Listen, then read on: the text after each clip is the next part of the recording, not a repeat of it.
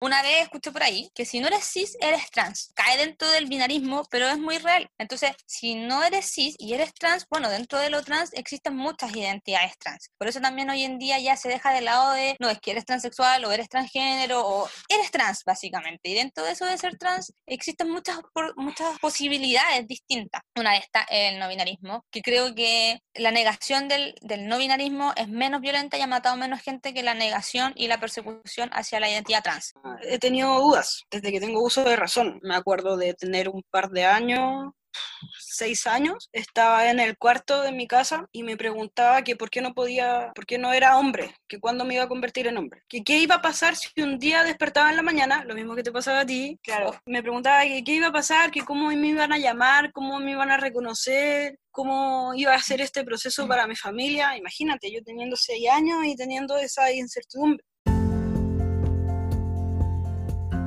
Bienvenidos a Un Gay en Chile. En este episodio, Dos no binarias en Chile, entrevista a Constanza y Valentina, escucharemos las reflexiones y vivencias de dos personas cuya identidad y expresión de género desafían el binarismo impuesto por la sociedad y rompe las normas de lo establecido, siendo simplemente quienes son. Discutimos sobre estar en cuarentena en pareja y sobre qué podemos hacer como colectivo comunidades LGBTIQ para apoyar la visibilidad de identidades trans y no binarias. También les contaré que esta semana Javier y yo realizamos nuestro primer Instagram Live o vivo juntos y que hablamos de la salida del closet de Javier, mi pareja. Podremos escuchar una parte por si te lo perdiste o quieres revivir esta historia. Por último, compartirles dos series de videos de YouTube, una de la BBC 3, Things Not to Say To, y otra de Telemadrid, Eso no se pregunta. Y también un documental trans chileno en Vimeo llamado En Tránsito. Y también les dejo un extracto de la entrevista del próximo episodio con Martín Giesen, que nos habla sobre espiritualidad y ser gay en Argentina. Aquí comenzamos. No te despegues.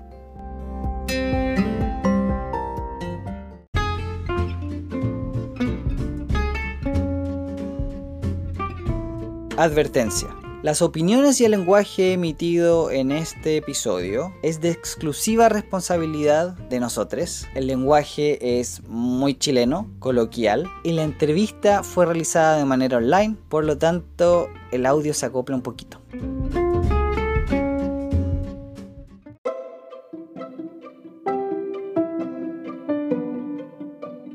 Actualidad. La vida sigue igual, sigue la semana siendo igual, sigo sin trabajo, solamente trabajando en este podcast, Hemos visto varias series, videos, etc. Nos vimos Élite y yo como profesor encuentro que el colegio donde estudian estas personas es una mierda. Se mueren pendejos todos los años, drogadictos. Tienen a un solo profe para hacer todos los ramos. Hacen reuniones en el pasillo. Muchas, muchas, muchas inconsistencias que siento, no sé, como apoderade. Ni cagando tendría a los cabros chicos en ese colegio. Que onda, así como que deberían haberlo cerrado apenas se mató la primera persona, ¿cachai? ¿Cachai? Así mal, pero yo. En fin.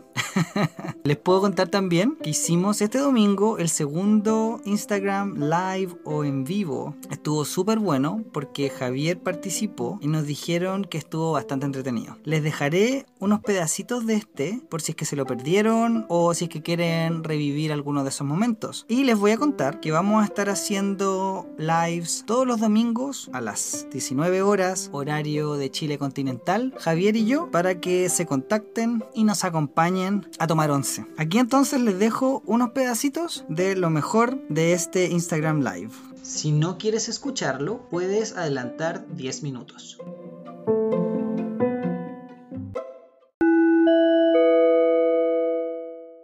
Igual Javier está haciendo los panqueques. Estamos haciendo unos. Bueno, estábamos. Mentira, yo no hice nada, hice la pura mezcla. Unos panqueques de avena con chocolate. ¿Y quedaron buenos o no? Sí, están buenos hasta el momento. Así que eso vamos a comer mientras estamos conversando. A mí me dicen pan con palta, pero porque ustedes me aprietan y yo cuento los secretos de inmediato. O sea, si quieren mantener un secreto, no me lo cuenten a mí.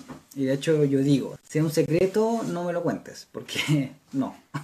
Yo de Javier sí me aprovecho, siempre. Javier está nervioso porque dice las cámaras, va a ser su primera vez. Javier siempre ha explotado, sí es verdad. Pero es que a Javier le gusta igual ese rol, hay que decirlo. ¿Cuál rol? ¿Ser pasivo? Bueno, ¿cómo ha sido la experiencia del podcast, Javier? ¿Cómo ha sido para ti? Digo la verdad. Sí, o pues la digo la parte bonita. Honestamente ha sido un horror. Porque se ocupa el 100% del tiempo, se levanta pensando en el podcast, yo digo podcast, eh, se despierta a las 6 de la mañana, ve el teléfono para ver cuántos seguidores tiene, cuánta gente lo ha escuchado, cuánta gente está en Anchor escuchándolo, saca su estadística, se levanta, desayuna, viendo su podcast y todo el día en el podcast.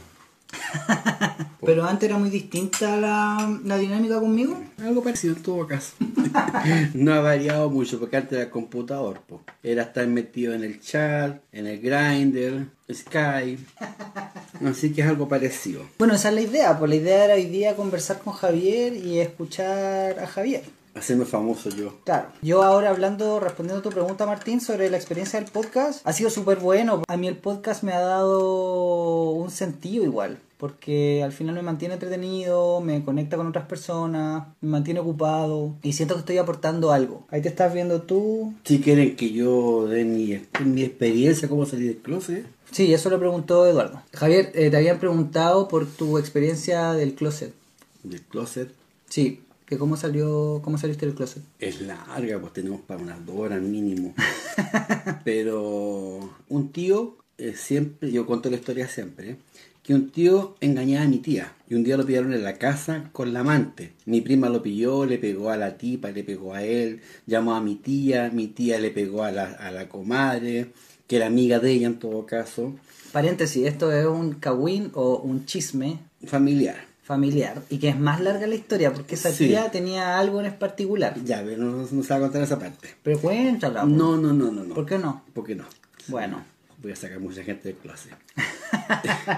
ya, pues a la final mi tío siempre decía, cuando después que lo pillaron, decía de que como mi tía tenía cáncer, él cuando ella muriera iba a disfrutar su vida, su plata, sus cosas que tenía, porque cuando lo pillaron según él estaba sin plata, porque no le alcanzaba, venía a pagarle las cosas a mi tía, los remedios, y por eso él ocupaba la casa como motel.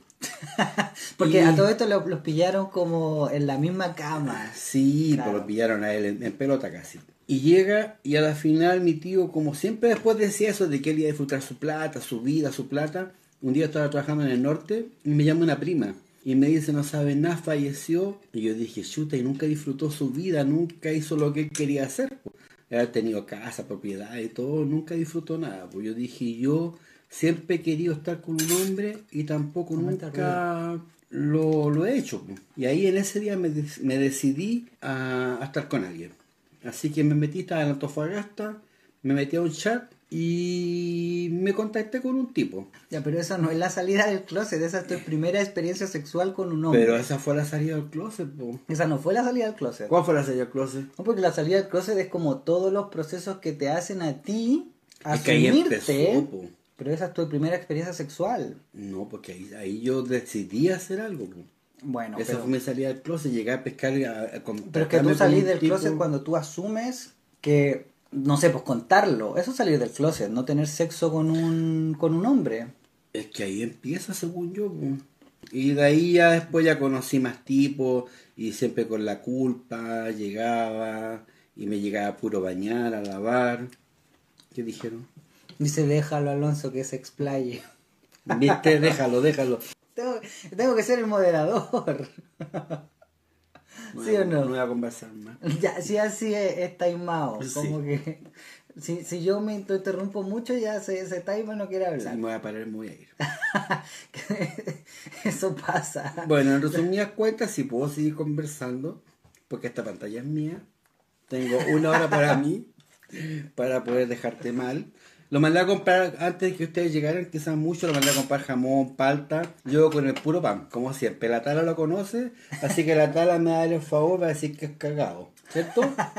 Talita, apóyame. Aquí estamos. Vamos a Ya, sacar pero la mesa. era tu historia y todavía estáis contando el primer que me estoy desahogando. encuentro me, sexual. me callaste, me estoy Pero no desahogando. estáis contando tu salida del closet, po Javier. Ya, después de este tipo, ya conocí más tipos y después conocí a un milico.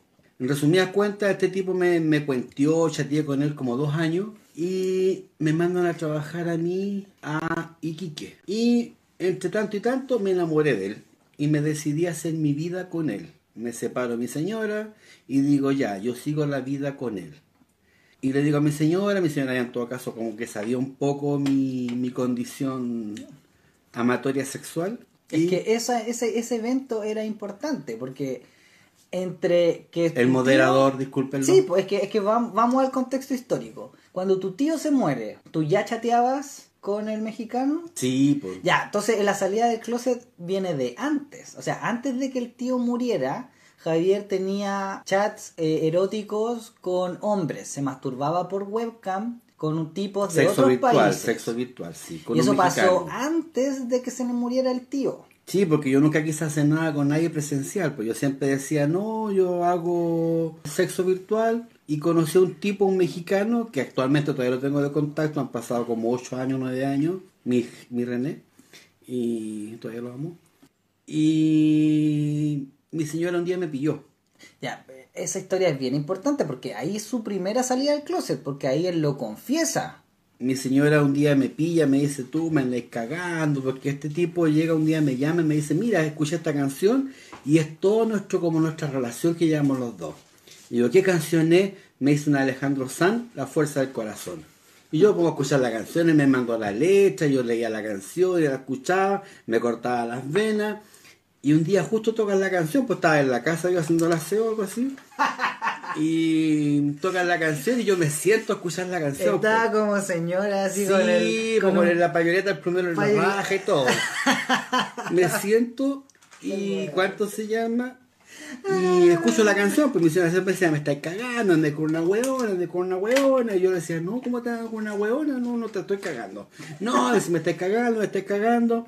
Y yo la pensé, pues yo dije, bueno, este es minuto de, pues. ¿Para qué culpar a una hueona si era un hueón, pues? Yo le digo, mira, ¿sabes? Le dije yo, honestamente sí, pero no es una hueona, es un hueón. Y ahí ¿Qué quedó la- pasó ahí? y ahí quedó la tendalada, quedó un quiebre matrimonial, mi señora se enojó, le contó a la hija, la hija me mariconeó. ¿Esa cuántos años antes de que tú Como cuatro se años. muriera tu tío? Eh, fueron como cuatro años, tres años Cuatro antes. años antes. Antes de Entonces, eso. salir del closet porque tú lo estás contando a otras personas. Ya, pues, ya ahí salí del closet, ya está bien. Ya.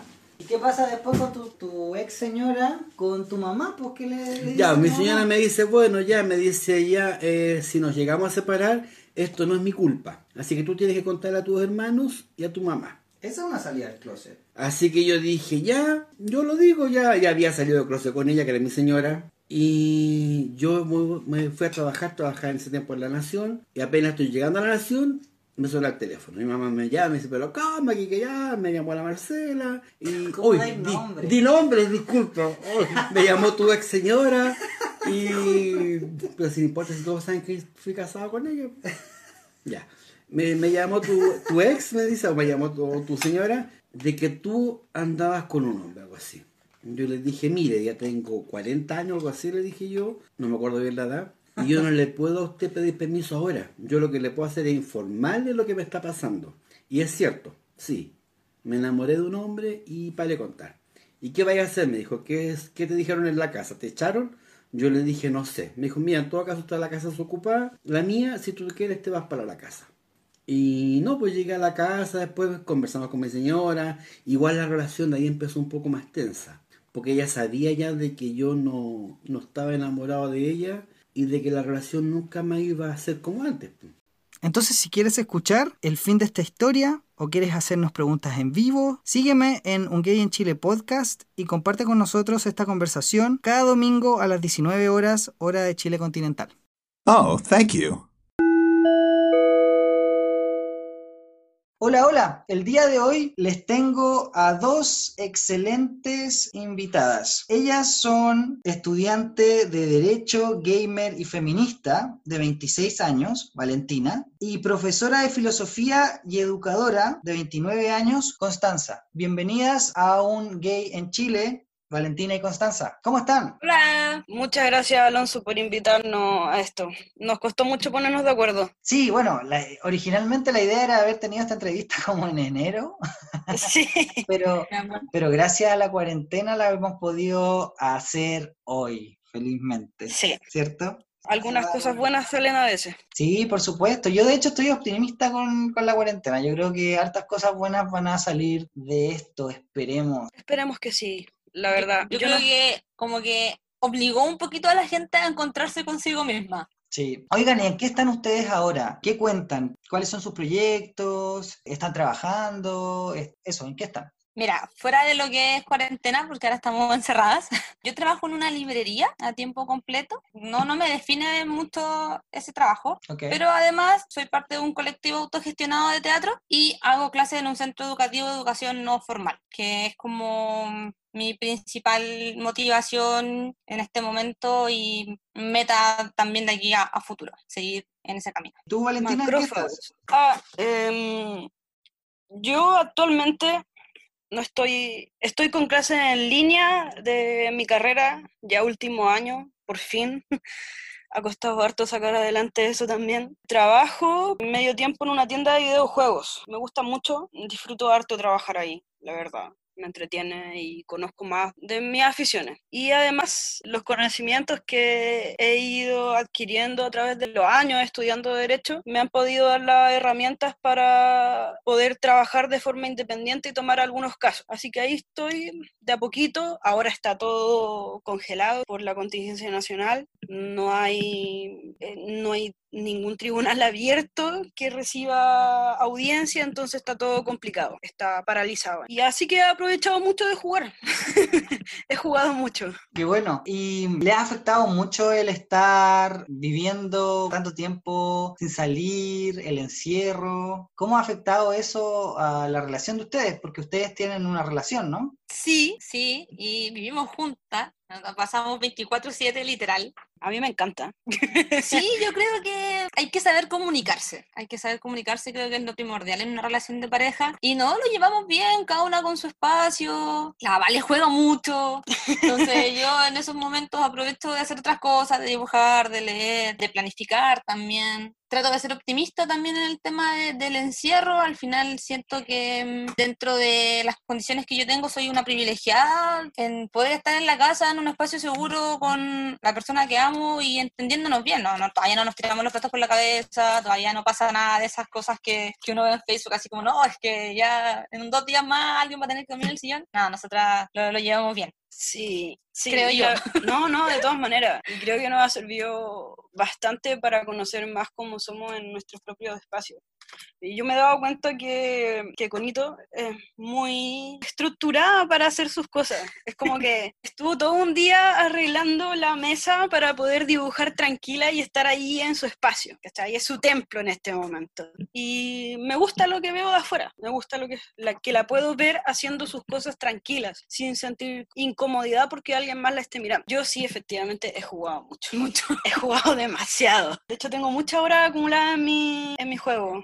Lo que sí me ha costado harto trabajar el tema de la ansiedad. Tengo diagnosticado trastornos de ansiedad. Entonces he comenzado a fumar mucho, mucho. Fumo demasiado y eso me ayuda a relajar, pero también me provoca ansiedad, así que extraño. Es un círculo vicioso. Sí. Pero bueno, supongo que al final el encierro obligatorio a todos nos pone en un punto de como de conflicto con nosotros mismos. Sí, hay que, hay que saber llevarlo de la mejor manera posible y darse el tiempo también. Yo de repente es como, sí, estáis mal, bueno, es válido. Es como, no es que afuera esté así como un arco iris por la vida, como para decir, no, es que no tengo derecho estar mal. No, sí, sí se puede. Y para adelante con las posibilidades que tenemos. ¿no? Sí, pues eso es cierto.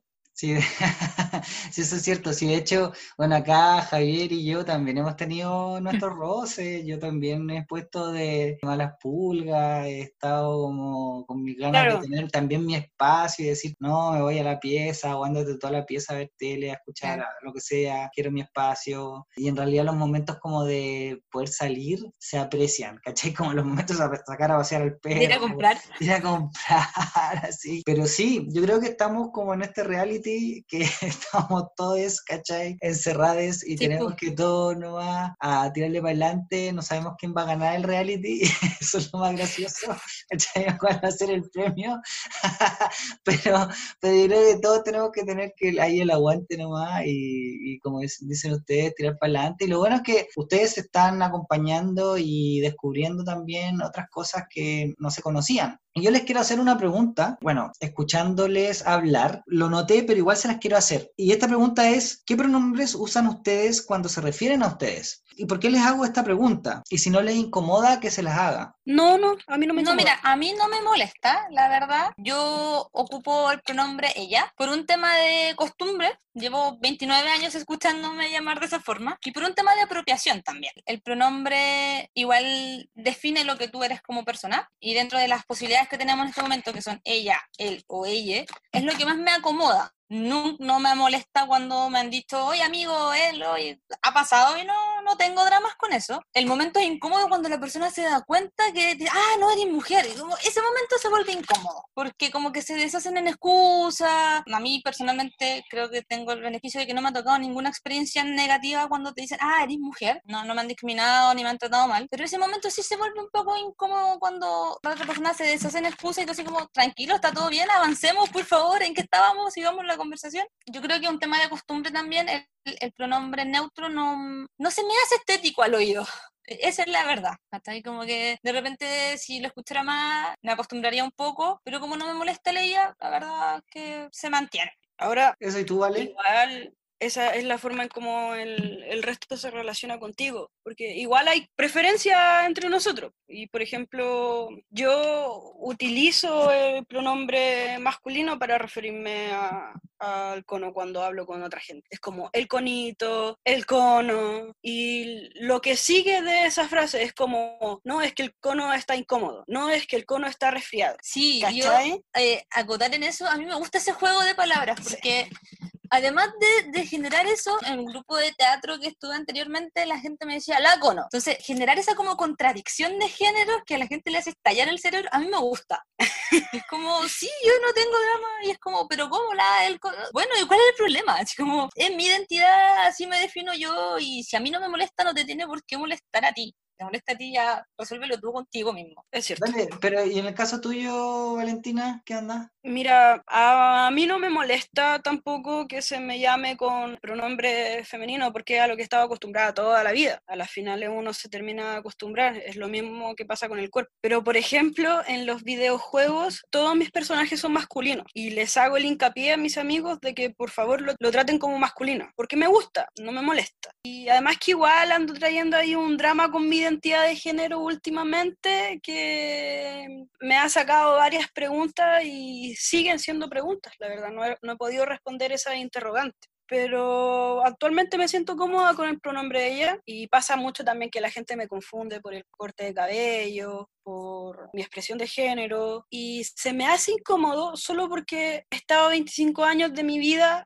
aceptando que soy mujer, entre comillas, como para que venga otro a cuestionarme por lo que expreso y es como si no me validaran, ¿cachai? Yo tengo ese problema de que necesito una validación eh, de la gente. Claro, sí, lo entiendo. ¿Ustedes entonces se sienten cómodas al recibir, o cómodes, al recibir la etiqueta de no binaria o no binaria? ¿Qué, qué Sí. piensan al respecto? Yo sí. A mí me pasa que no tengo memoria desde muy chica, tengo memoria como desde los 10 años en adelante por ahí. Sonaba esta pregunta de, ¿qué pasa si mañana me despierto y soy hombre? Pero no, no, no, no te completa. A mí no me completaba esa idea y nunca me ha completado esa idea de ser hombre. Creo que, y este, este como otro tema de discusión, ser hombre tiene muchos privilegios y muchos beneficios. Entonces lo ella era como, ah, ya sí, debe ser más fácil. Pero no me, no me llenaba y no me completaba. Después, al final, uno como el primer acercamiento que hace tiene que ver con tu orientación sexual. Claro, te encontráis con eso, lo, lo asimiláis, lo aceptáis. Y una vez dentro vais descubriendo que hay más aristas de repente de las que se te presentan socialmente como lo que es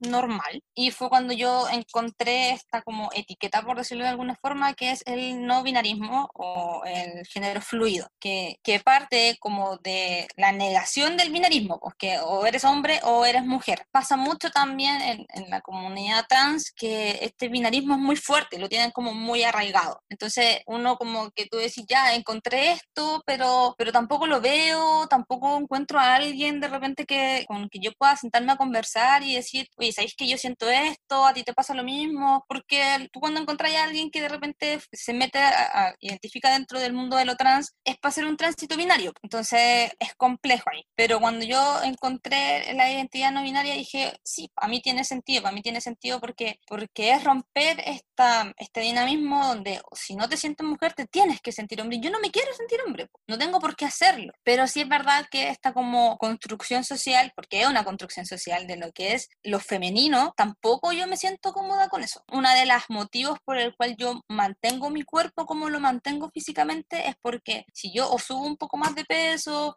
o, genero algunos cambios de que me crezca el pelo o algo, al final lo que vas a representar visualmente es más hacia lo femenino y no me, no me gusta, no me siento cómoda con eso. Entonces, claro, es, es complejo de repente abrazarlo de una manera absoluta, pero yo debo llevar como tres años más o menos en este camino de decir lo que a mí me acomoda es el no binarismo y, romper este estereotipo que en realidad no solamente me ha hecho daño a mí, sino que le ha hecho daño a mucha gente. Porque el problema es que, claro, si tú te sentís cómodo con el binarismo, está bien bacán por ti, pero la gente que no, no tiene de dónde agarrarse para poder construir una identidad y para poder plantarse y darle cara al mundo. ¿Y qué pasa ahí, Cono? Y te hacía la pregunta antes de la entrevista y te la hago ahora. Cuando dicen estas personas, pero ay, ¿no es suficiente que seáis simplemente una lesbiana masculina? ¿No podéis ser como la camiona o la machorra? ¿Por qué tenéis que inventarte como este nuevo, esta nueva etiqueta? Es como, como que la gente dice, oye, ¿no te es suficiente ser así? ¿Qué le responderías tú a esa persona? Es que hay una diferencia, hay que saber diferenciar entre lo que es una orientación sexual y lo que es una identidad de género.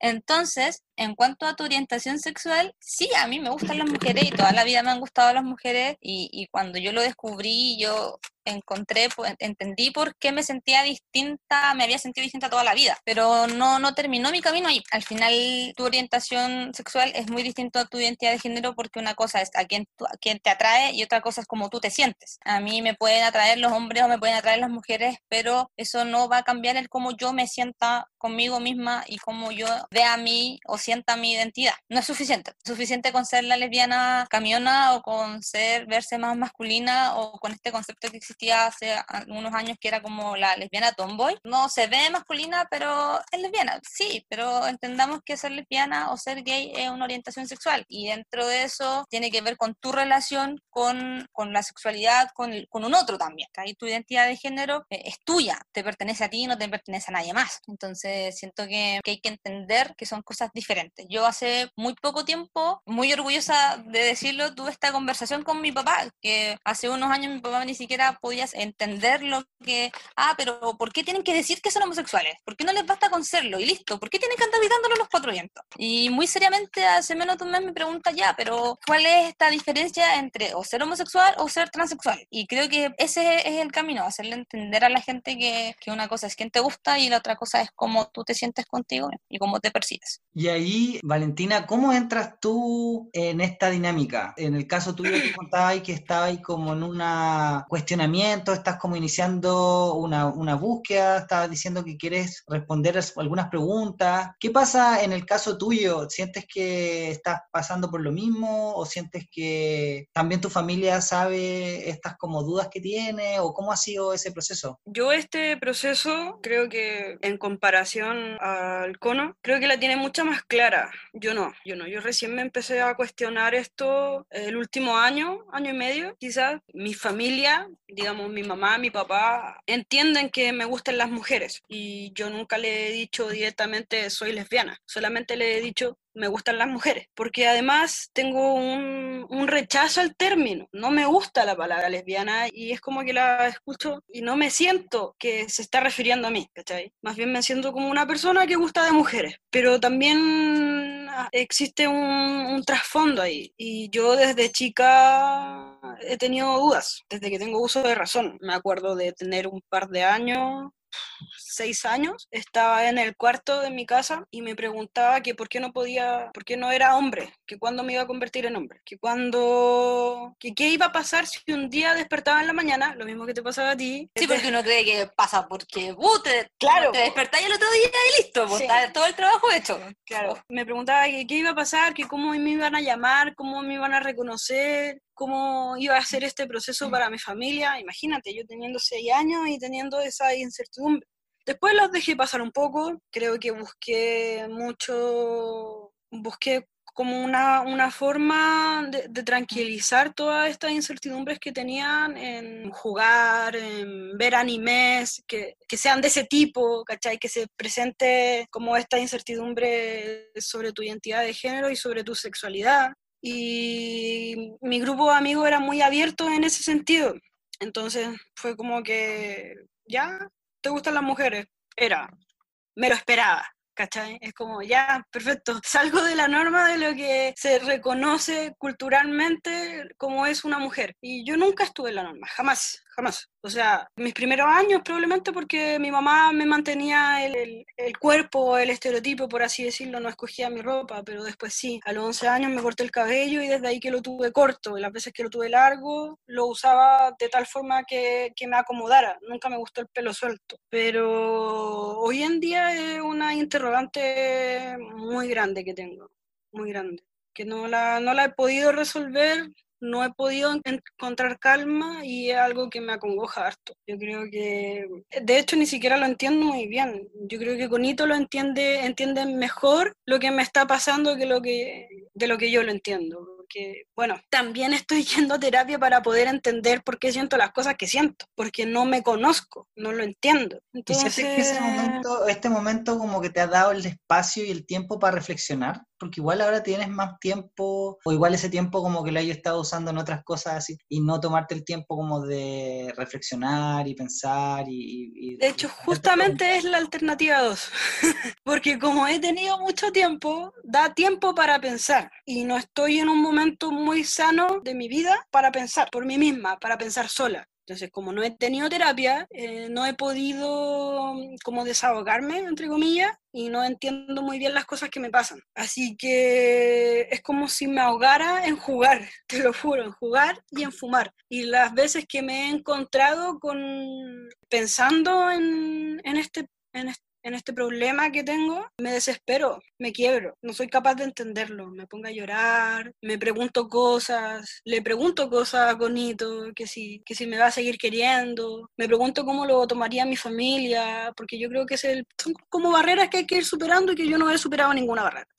Sí, yo creo que hay que entender también que, que cada cuerpo, cada persona es una identidad distinta, entonces no porque uno diga, mira, yo soy no binaria y yo me encontré en este camino así, a ti te va a pasar lo mismo, porque no funciona, ojalá funcionara así, yo creo que la vida sería, sería mucho, mucho, más sencilla, fácil. pero no funciona así, pues cada persona es un camino súper personal y súper distinto por recorrer, y la meta a la que se llega también es súper distinta, no todos llegamos al mismo punto ni de la misma manera, creo que también dentro de este como no binarismo hay que entender que hay gente que abraza más su esencia masculina, hay gente que abraza más su esencia femenina, y el porcentaje en que se hace es súper personal, entonces pasa de lo no binario pasa dentro de, del mundo trans también, que no porque yo haya encontrado un camino y diga, así lo hice yo, bueno, así le va a funcionar al otro, porque el otro tiene las mismas dudas que yo. Yo puedo creer que son las mismas dudas, pero a lo mejor solo lo, lo asumo porque el lenguaje que utilizamos se asimila, pero el sentir, yo nunca voy a saber verdaderamente cuál es el sentir de la otra persona. Claro. Sí, y es, y es muy cierto lo que están diciendo y súper potente. Y, y, yo me imagino, quizá habrá alguna persona de la que nos está escuchando que le haya pasado o, o se está sintiendo como quizás se están sintiendo ustedes. ¿Hay algo que les gustaría decir? Bueno, tú estás diciendo que cada camino es distinto, ¿cachai? Que cada persona tiene que recorrer su camino. Y siento yo que algo que, si nos acordamos de la adolescencia, es un camino brígido, es brígido. Y bueno, y uno sigue toda la vida descubriéndose quién es. Yo creo que eso es muy importante, sobre todo, no sé si es como sacárselo en cara a los adolescentes de repente, decirles, ¿sabéis qué, amigo? No va a llegar un punto de tu vida a los 20 o a los 24 donde lo vais a tener todo resuelto, sino que esto va a ser siempre vaya a tener toda tu vida incertidumbres. No sé si es muy alentador, pero creo que pasa por eso, pasa por entender que cada vida es, es un proceso distinto, que cada persona tiene sus tiempos. Yo salí del closet como persona homosexual abiertamente, socialmente, como a los 22, 23 años, por ahí. Y no me arrepiento, no me arrepiento. Creo que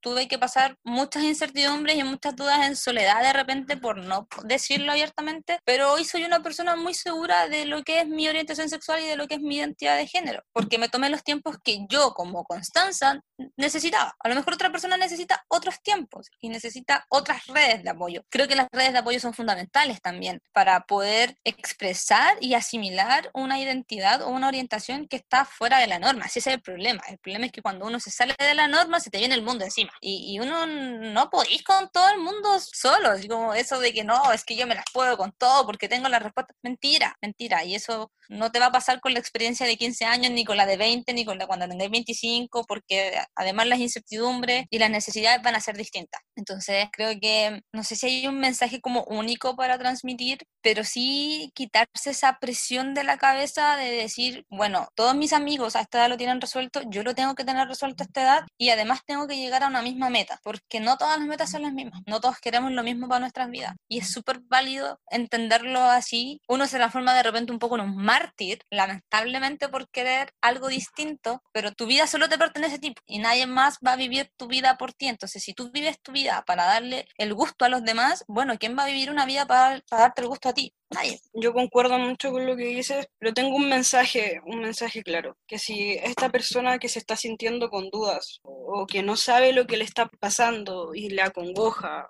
¿No o le, no, no, no, no, ya. o le pone sensible, por ejemplo, la, la comedia que están dando ahora, 100 días para enamorarse, hay el caso de, una, de un chico trans, ¿cachai? Y yo cuando lo veo me, me quiebro. Que esa persona que está viviendo, pasando por este proceso o por un proceso similar o en lo que sea, y se ve a sí mismo y ve a su costado y no ve a nadie y no tiene redes de apoyo, que las busque, que busque redes de apoyo porque son fundamentales. Y existen. Y además de eso, como uno es parte de esa minoría, no le vaya a dar respaldo. Justamente. Así que busquen ayuda, chiquillos. Es necesario no pasar esto solo porque es difícil, no lo entendemos y muchas de las cosas que pasan por nuestra cabeza no podemos responderlas nosotros, necesitamos ayuda para poder hacerlo. Así que eso, si no Sí. tienen ayuda, búsquenla. Eso es cierto y, y algo que hemos, que hemos conversado fuera de esta entrevista y que lo hemos conversado con Valentina un poco, de decir, hay lugares, ¿cachai? Hay organizaciones, hay personas que están haciendo activismo y siento yo que eso es súper necesario y importante porque la, la identidad, siento, gay y lesbiana en Chile, en la sociedad actual, ustedes son jóvenes, ¿cachai? O sea, están en los 20 todavía, yo ya estoy en el otro folio, ¿cachai? Estoy en los 30, Javier, mi pareja, está en los 50, ¿cachai? Entonces son distintas realidades, pero si, Sí. si lo pensamos así, en la generación de ustedes, lo gay, lesbiana, se entiende, ¿cachai? Quizá, Sí, no sé si llamarlo la norma, pero, pero es algo Es que está un común poquito más todavía. visibilizado. Claro, pero, pero las identidades no binarias todavía no lo están. Claro. Entonces, esa era la pregunta que les quería hacer yo ahora. ¿Ven generalmente ustedes se juntan, tienen contacto con otras personas no binarias o con personas género fluido o, o personas que salen de este espectro de binarismo hombre-mujer? ¿Tienen un grupo? ¿Ustedes se juntan? ¿Qué es lo que hacen? Mira, yo como persona en general, más allá de sea lesbiana o no binaria, no, no soy como muy sociable, por decirlo de alguna forma, no, no tengo como grupos de, de los que me junte constante y regularmente, o, o en ese sentido, em, yo mi proceso lo viví de manera como muy personal, con el beneficio de tener amigos que nunca me cuestionaron y, y que me dijeron, ya, tú te sentías así, bacán, para mí seguís siendo la misma persona que yo he conocido, no te voy a tratar de manera distinta, no te me transformaste en un monstruo, no vas a ser una mala persona por esto, y, y siempre lo han respetado. Por un tema de la vida, yo me encuentro muy relacionada con la infancia trans, que es muy bonito además, porque la gente de nuestra edad, bueno, de los 30 ya para arriba, o desde los no sé, 25 tal vez, eh, la relación que tienen con la gente trans es gente trans adulta, porque han hecho toda esta transición una vez que ya tuvieron que salir de sus casas, que ya tuvieron la autonomía para poder vivir su vida y, y no tener que rendirle como cuentas a nadie de lo que estaban haciendo, porque era muy complejo tam- entender también el contexto histórico, político y social. Entonces, ver hoy en día a niñas trans es súper lindo, es súper lindo porque tú decís, bueno, no se van a tener que esconder 20 años para saber quiénes son. Y si bien necesitáis toda una red de apoyo socioemocional y psicológica, eh, no van a tener, y espero que no tengan los mismos traumas que tiene la gente trans adulta que tuvo que hacer su transición siendo adulta. Dentro de esta infancia trans se ve harto, se ve harto como el, el- la fluidez del género. Es como, no, yo quiero ser hombre porque me siento hombre, pero me pinto las uñas y uso el pelo rosado. Creo que, que bueno, como, como en todas la- las banderas de lucha, de, de todo lo que nos podamos imaginar, es la infancia y es la juventud la que tiene las armas para poder ser agentes de cambio. Entonces, si bien eh, pega muy fuerte el, cuando son sobre todo más pequeños, no, yo quiero, yo me siento una niña, entonces tengo que hacer todo de niña, me tengo que vestir de rosado y voy a jugar a las muñecas porque a mí se me ha negado esta posibilidad, entonces yo lo voy a hacer así, pero una vez que ya se abrazan con su identidad, se rompe de repente esta barrera de decir, bueno, yo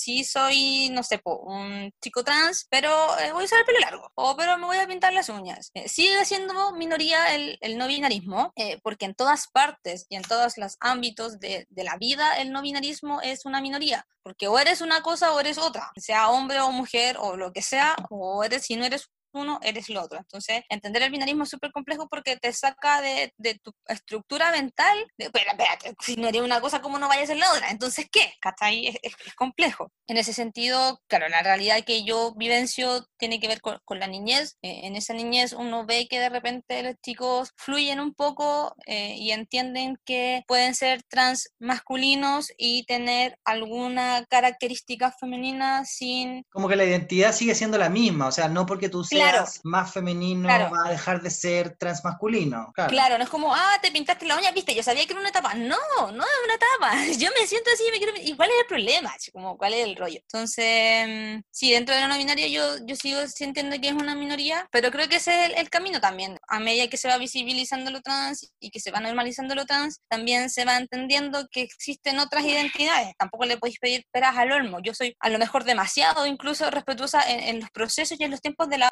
otras personas que no entienden de repente ciertas cosas por un tema generacional o cultural. Cada uno tiene sus tiempos. Entonces, hagámoslo entender primero a la gente que existe lo trans y, y luego que, y que es binario y luego de eso que ya lo tengan arraigado, bueno, mostrémosle que también existe lo no binario. Son procesos largos, yo creo que queda mucho todavía por delante. A mí en lo personal no, no me apresura, no siento que para yo poder validar mi identidad tiene que estar validada socialmente. Lamentablemente el camino es al revés, a medida de que nosotros como personas no binarias como personas de la diversidad nos vamos validando, también lo vamos validando y lo vamos visibilizando socialmente y es el camino que, que hay que recorrer nomás. Valentina, y el caso tuyo también fue un proceso que viviste como más de forma autónoma o, es una cosa que tienes quizás con redes sociales o con gente que sigues a personas, no tengo idea. ¿Cómo lo has vivido tú? Eh, yo nunca tuve la, la incertidumbre hasta hace poco, como mencionaba hace un ratito, eh, lo comencé a pensar hace un año, un año y medio, por ahí. ¿Cómo era la pregunta? Se me fue,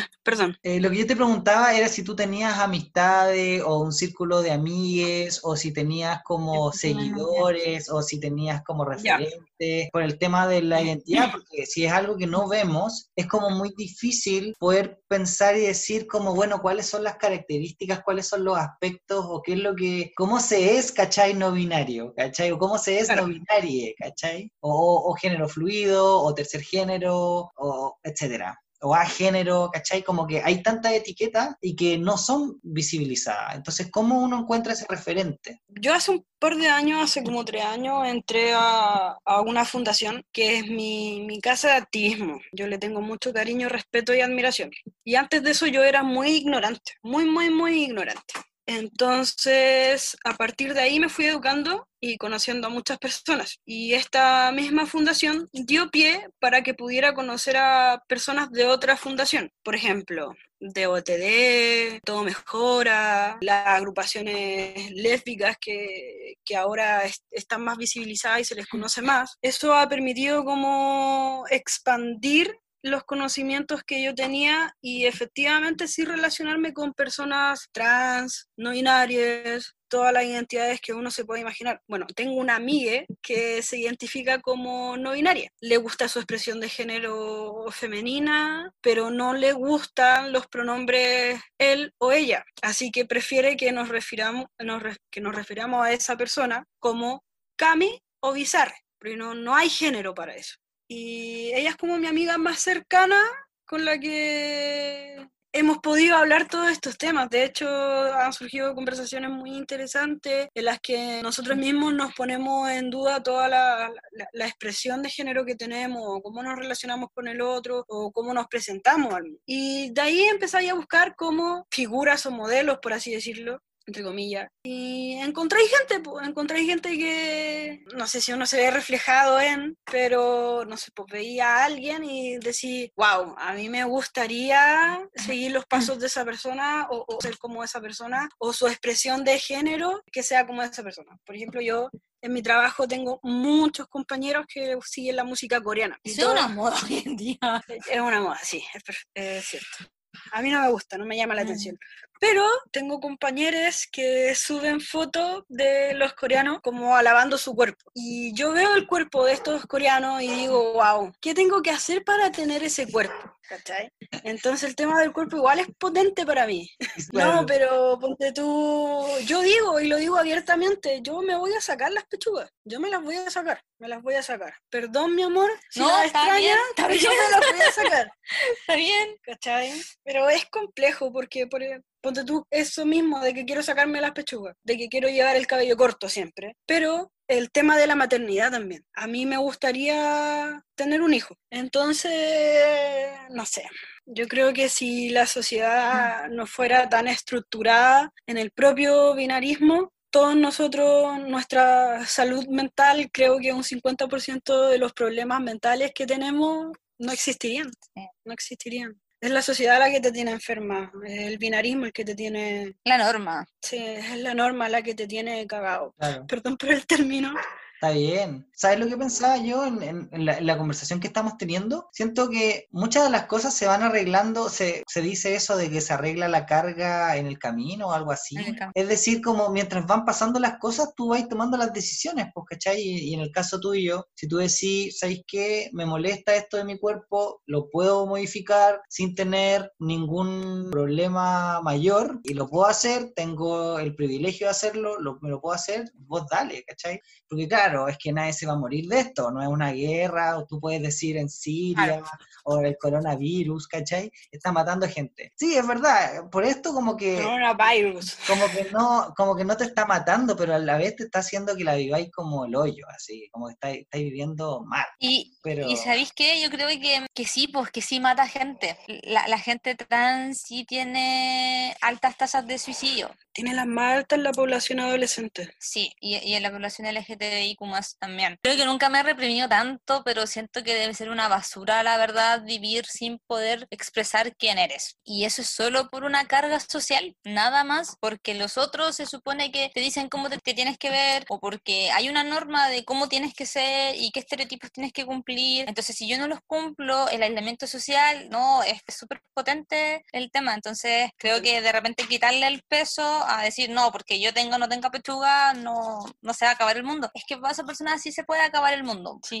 sí se puede y, creo que hay que tomarle el peso y, la, la, importancia y la seriedad que, que, corre, que, que, tiene. Es cierto. Oye, ¿y qué, qué, sugieren ustedes entonces que hagamos nosotros como colectivo o como personas LGBT para ayudarles a tener más visibilidad a, por ejemplo, la identidad no binaria? Mira, yo ahí tengo como una, un auto boicot porque a mí mi primera lucha dentro del colectivo es la identidad trans, como normalmente y socialmente se entiende. No es por quitarle el peso a lo no binario, pero creo que en medida que se entienda y se normalice y se visibilice lo que es y qué es una persona trans y qué es una identidad más, se va a entender también que el no binarismo es una identidad más y no, es, no hay más vueltas que darle. Y la verdad es que uno tiene que entrar como prácticamente a sacar un paper para explicarle a la gente qué es la identidad de género, qué es la orientación sexual, qué es lo trans, qué es lo no binario, pero cuando tú lo viví, cuando estás metido en ese mundo, no tiene más definición que, que una identidad y que un sentir más. Entonces, de repente yo, y me hago cargo de mis palabras, lo digo súper de manera muy personal, siento que la representación del no binarismo de género de repente no es tan crucial en este momento como el tema de lo trans. Una vez escuché por ahí que si no eres cis, eres trans. Cae dentro del binarismo, pero es muy real. Entonces, si no eres cis y eres trans, bueno, dentro de lo trans existen muchas identidades trans. Por eso también hoy en día ya se deja de lado de un poquito de, no, es que eres transexual o eres transgénero o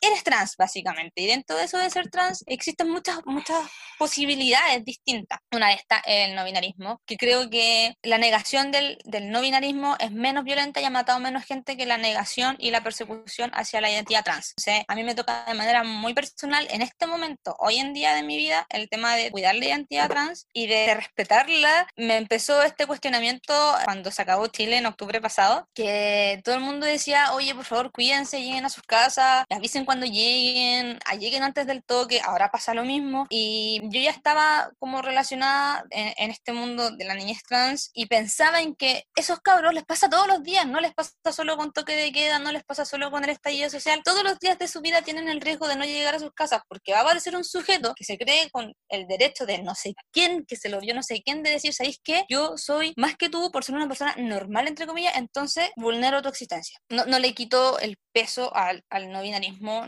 hay que entender y respetar que es una identidad más, pero creo que el primer paso que hay que dar es entender que existe la no normalidad, por decirlo de una forma, que existe la diferencia y que esa diferencia se piense desde la diferencia. No es como, ah, tú eres homosexual porque no eres heterosexual. No, yo soy homosexual porque soy homosexual y listo. No porque no soy lo otro. Yo soy no binaria porque no soy no binaria, no porque existe el binarismo. Y creo que es un trabajo súper arduo y que creo que queda mucho camino por delante. Siento que las causas de la de la lucha de la diversidad sexual hoy en día no están puestas en eso. No lo recrimino, creo que algo hay que hacer, es mejor que nada, pero siento que, que estamos en pañales en cuanto a, identidad de género y, y, si con suerte podemos entender que es una persona trans y que no es una persona que se está disfrazando, menos vamos a entender que es una persona no binaria. Ok, vale, ¿qué piensas tú? ¿Cuáles crees tú que son las cosas que nosotros como personas LGBT podemos hacer por las identidades no binarias? Creo que la misma lucha que hacemos todos los días de salir a la calle. Yo hace un tiempo que estoy con la idea de que a, mí me gusta mucho el activismo. Entonces, con todo esto de, del acabo de Chile, escuché mucho el hay que organizar el territorio. El territorio hay que organizarlo. Y tiene mucho sentido, porque uno tiene que partir desde abajo educando o entregar la herramienta o compartir la información para visibilizar. Entonces, sucedió que también hace un mes, en la conversación que Conito tuvo con su papá, yo estaba presente y estuvimos hablando de estos temas en mi suegrito. Estuvimos hablando de estos temas y me di cuenta de que efectivamente los grupos más cercanos son los que hay que educar primero, para que así se vaya ampliando. No, no, no sé si me explico. Es como activismo en el territorio, en tu territorio, en donde tú te movilizas, donde tú te mueves. Así como en una lucha salir con una expresión de género distinta y salir tomada de la mano con mi polola, también es una lucha sentarte con tu familia, con tus amigos, a explicarles cuáles son las distintas identidades de género y que no tiene nada que ver con tu orientación sexual. Y sabéis que acotar una cosita ahí, yo creo que dentro de, de, lo que es el colectivo, tiene un poco de relación con lo que comentábamos delante con, con pedir ayuda. Uno como colectivo entiende lo que es ser apuntado con el dedo y, y lo que es estar como expuesto y fuera de esta norma. Y creo que la forma de, de repente de aportar, por decirlo de alguna manera, es lo que se pide también con visibilizar la homosexualidad en general, que tiene que ver con decir, ¿por qué yo me tengo que definir frente a un grupo de personas como una persona homosexual si los demás no tienen que decir que son heteros? Porque yo sí lo tengo que hacer. Y pasa por lo mismo, pasa por decir, ¿sabéis qué? Sí, yo entendemos que además de lo que es una orientación sexual, también existen identidades de género. Entonces, cuando nos sentemos a una mesa a conversar como personas de la comunidad y, y de la diversidad sexual, es decir, ¿sabéis qué? Yo soy cis y soy binaria. A mí me gusta este pronombre y listo. Y así uno va generando hábitos y esos hábitos después se van maximizando también con, con lo que decía la Vale un poco con el tema del territorio. A medida que yo me sienta cómoda de, juntar, de sentarme en un grupo de amigos que son, por ejemplo, todos de la diversidad y ya tenemos este hábito de decir, sí, yo me nombro como él, yo me nombro como ella, yo soy neutro, me gusta que me llamen así, me gusta que me llamen así. Después cada una de estas personas cuando salga a otros grupos también a lo mejor va a poder hacer el mismo ejercicio y así se va a ir replicando y va a pasar no solo con el tema del binarismo, sino que también con todas las identidades y las orientaciones.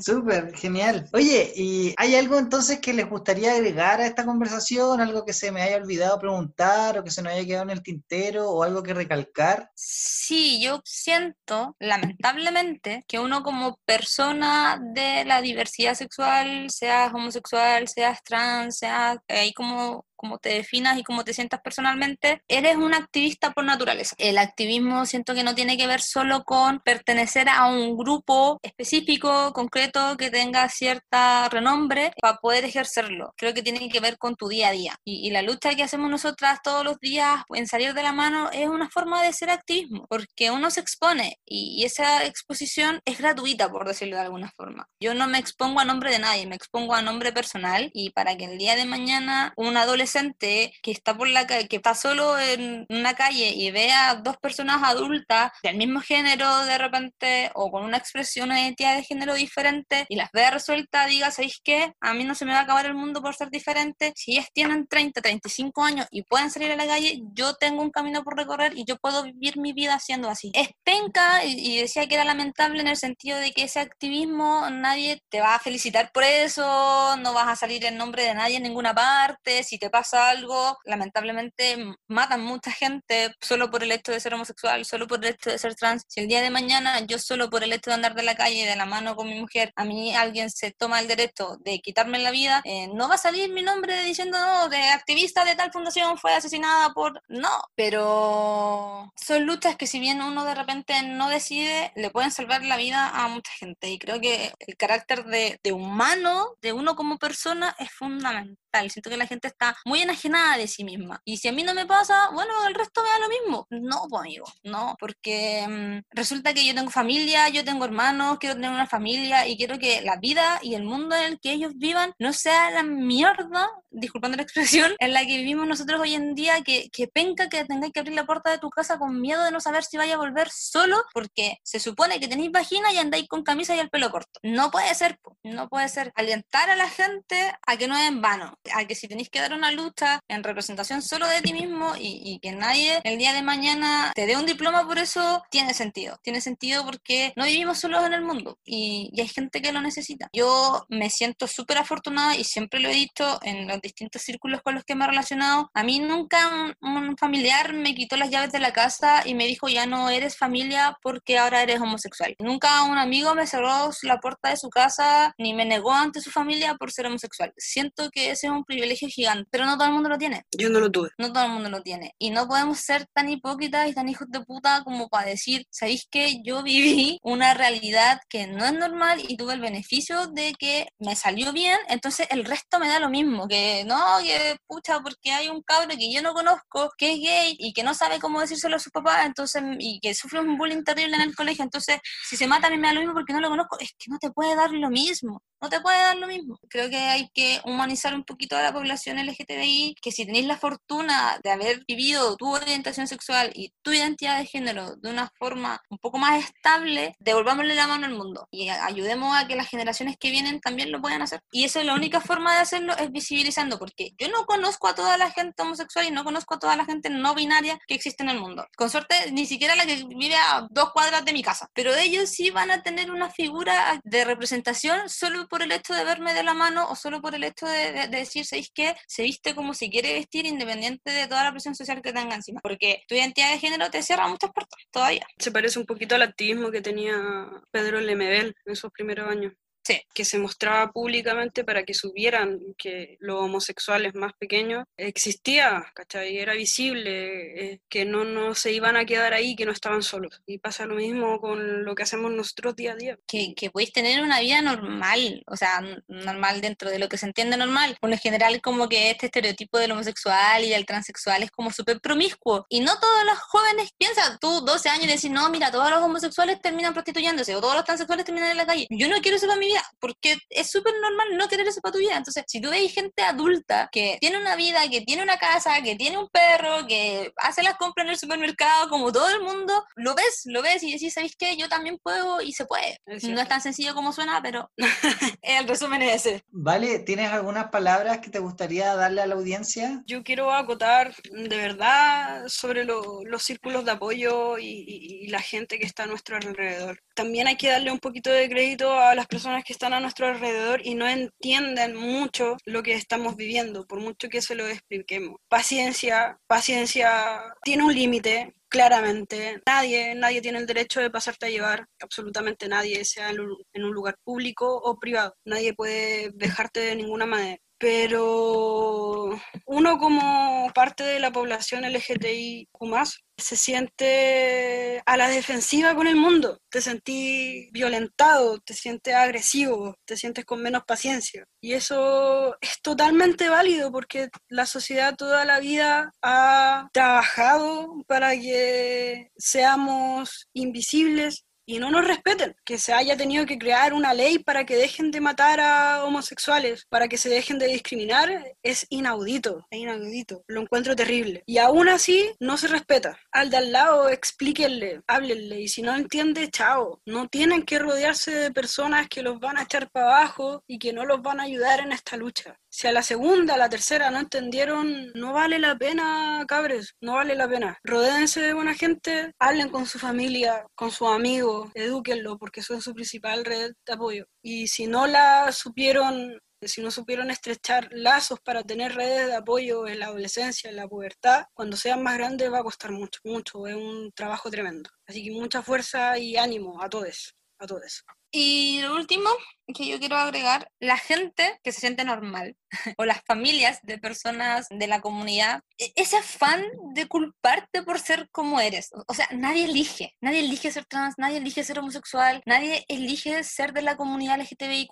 Es un sentir, es como tú vivís tu vida. Entonces, que además te culpen y que además te cuestionen, y con suerte podéis contigo mismo y además vaya a poder con los cuestionamientos del resto. La vida no se trata solamente de uno mismo. Y con eso me refiero a que uno de repente, eh, poniéndome en el, en el papel de repente de la mamá o del papá o del abuelo de un adolescente no binario, es que ¿por qué me hizo esto a mí? Es que no se trata solo de usted, caballero. Así como ese niño también tiene un dilema en su cabeza que con las herramientas emocionales que tiene a esa edad, o sea, agradezca que es capaz de contárselo. Si al final, ¿cuál es el problema con ser distinto? ¿Cuál es el problema con no cumplir las expectativas que tus padres proyectan en ti o que tu familia proyecta en ti o que la sociedad proyecta en ti? Si es tu vida, si a ti te desilusiona, bueno, es porque tú te hiciste expectativas que no corresponden. Entonces, seamos también un poquito más empáticos en entender que la persona que está confiando en ti tiene una lucha gigante, como para tú decirle, ¿estáis seguro? ¿De verdad? ¿No lo estáis haciendo para ponerme de mala? No, si no todo se trata de ponerlo de malo a usted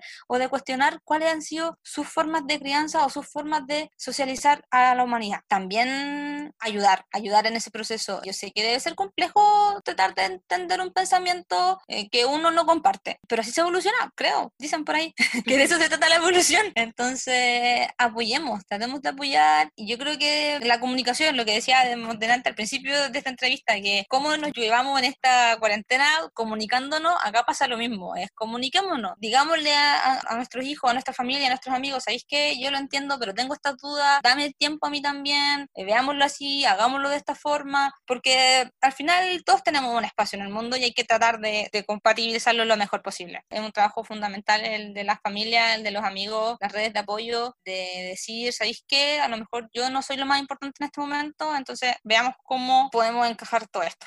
Sí, y esperemos que con después del estallido social, del despertar, ahora esta cuarentena, esperemos que estos como tiempos de incertidumbre nos ayuden a realmente encontrar eso, poder conectar con la otra persona, que de poder realmente sentir esa empatía, de pensar que no estamos solamente nosotros acá aislados, ¿cachai? Sino que yo creo que esa- ese mismo aislamiento está que, ha- haciendo que tengáis más ganas de conectar con otra persona y esperemos que podamos hacerlo de verdad y de verdad poder tratar de ponernos en los zapatos de las demás personas, de poder empatizar y de poder conectarnos. Les quiero agradecer mucho sus palabras, les quiero agradecer el tiempo, siento que fue súper rica la conversación. Me gustaría seguir obviamente en contacto y vale que nos cuentes después qué pasó, si siguieron las dudas, si no siguieron, si alguna vez tenéis la respuesta, que las compartas acá. maneras. Y ustedes quieren que la audiencia les contacte, podemos dar sus redes o una forma, si es que quieren hablar con ustedes.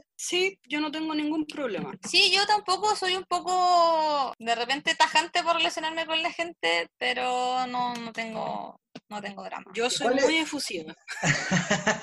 ¿Y cuáles son su- sus redes de contacto? Mira mi Instagram, me mandan un mensaje y yo lo reviso al tiro. Tengo el teléfono casi todo el día en la mano, así que vale poderosa en mis redes sociales. Sí, yo igual, Instagram, eh, Pulguen Adaptado. Pulguen Sí, adaptado. Pulguen Adaptado, todo junto. Y ahí me pueden encontrar. No soy muy visible en redes sociales, pero siempre está este mensaje de, de asumir, de abrazar y de estar orgulloso de quién es uno diverso, así como es. Bacán, muchísimas gracias. Entonces ahí les podemos contactar. Vale Poderosa en Instagram y Pulga Inadaptada, ¿ok? Entonces eso ha Muchas sido la gracias a ti, entrevista. Alonso, por la invitación. Gracias a ustedes y que tengan un súper excelente día. Nos estamos Gracias. escuchando. Gracias. Besos. Chao, Chao, chao. chao.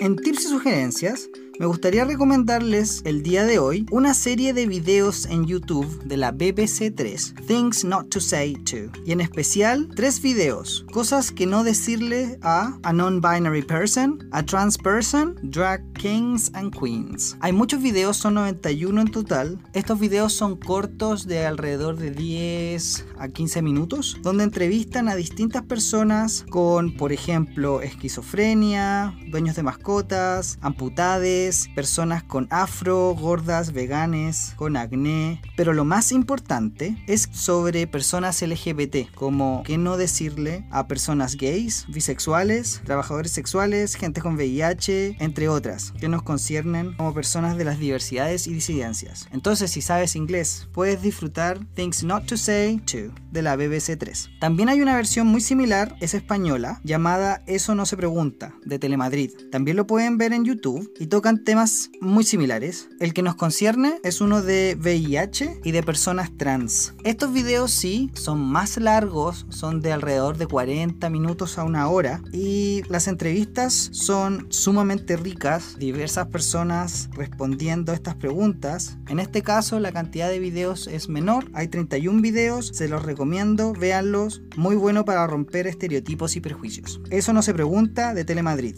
en YouTube. Por último, dejarles un documental chileno muy bello llamado En Tránsito, del año 2017, en donde cuatro personas trans, Mara, Patty, Matías y Giz, circulan por las calles y nos cuentan sus experiencias de vida en un país donde no tienen espacio para ser ellas mismas. Este documental está en Vimeo, no en YouTube, y dura 65 minutos.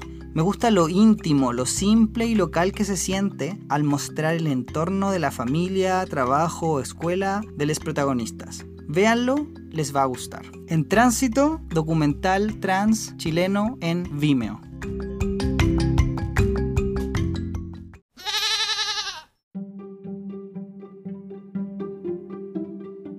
Episodio. Bueno, te cuento que a partir de, un comentario con, con una amiga me dice, vos deberías grabar un podcast. Entonces yo que no sabía que era un podcast, empecé a investigar que era un podcast. Y ahí me puse a escuchar muchos podcasts. Bien, en algún momento puse la palabra gay en Spotify y ahí apareciste, apareció tu trabajo. Y bueno, y empecé a escucharlo y me, me gustó mucho, me gusta mucho de este, de este podcast la posibilidad de llegar a lo personal, la posibilidad de que otras personas gays o con otras orientaciones sexuales puedan identificarse. Y bueno, te sigo, te sigo permanentemente desde la Argentina. Eh, en algún momento cuando pusiste en Instagram me pareció interesante hacerte algunas devoluciones. Y bueno, y aquí estamos generando una amistad eh, a través de la cordillera ya estaba en una búsqueda espiritual bastante fuera de lo tradicional y me educaron de una manera bastante particular. Mi mamá me decía, vos sos un ciudadano del mundo y cada vez que yo hacía preguntas en relación a, a cuestiones, siempre me daban muchas respuestas.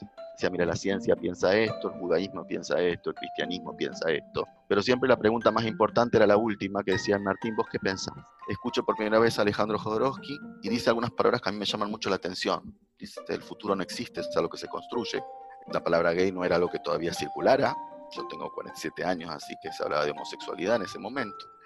Y yo no podía creer que mi papá me estaba mirando y contándome eso de esa manera, como diciéndome, pensá muy bien lo que estás haciendo, este muchacho te quiere mucho. Nada, fue un proceso que transitamos como familia. Eh, yo siempre sentí que mi familia me, me acompañó. Bien, primero creo que en general hay un conflicto entre la homosexualidad y las religiones tradicionales. ¿sí? Las religiones tradicionales en general han expulsado a la gente gay y también la ciencia durante mucho tiempo.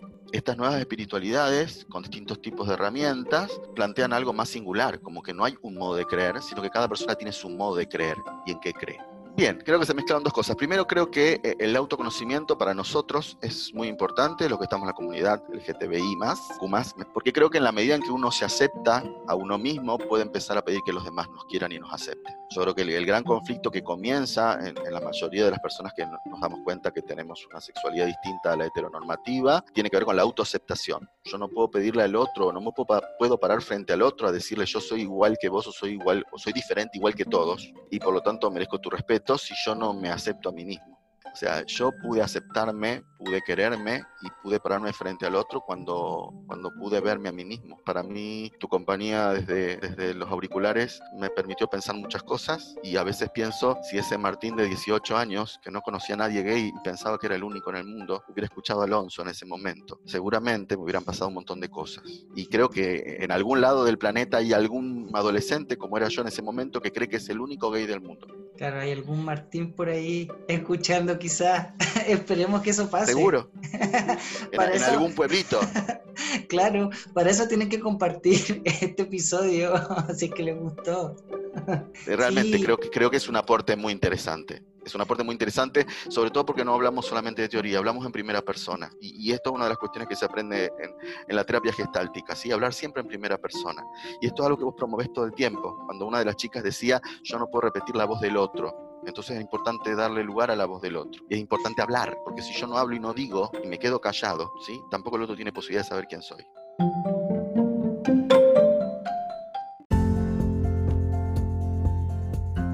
Y este ha sido el episodio de hoy. Bueno, ¿qué les pareció? Puedes dejarme tus comentarios en mi Instagram, Un Gay en Chile Podcast. Y si te gustó este episodio, compártelo, deja las 5 estrellas, suscríbete para que no te pierdas ningún nuevo episodio. Soy Alonso Poblete, la voz y cuerpa detrás de Un Gay en Chile Podcast. Gracias por escuchar. Besos, abrazos, chao chao.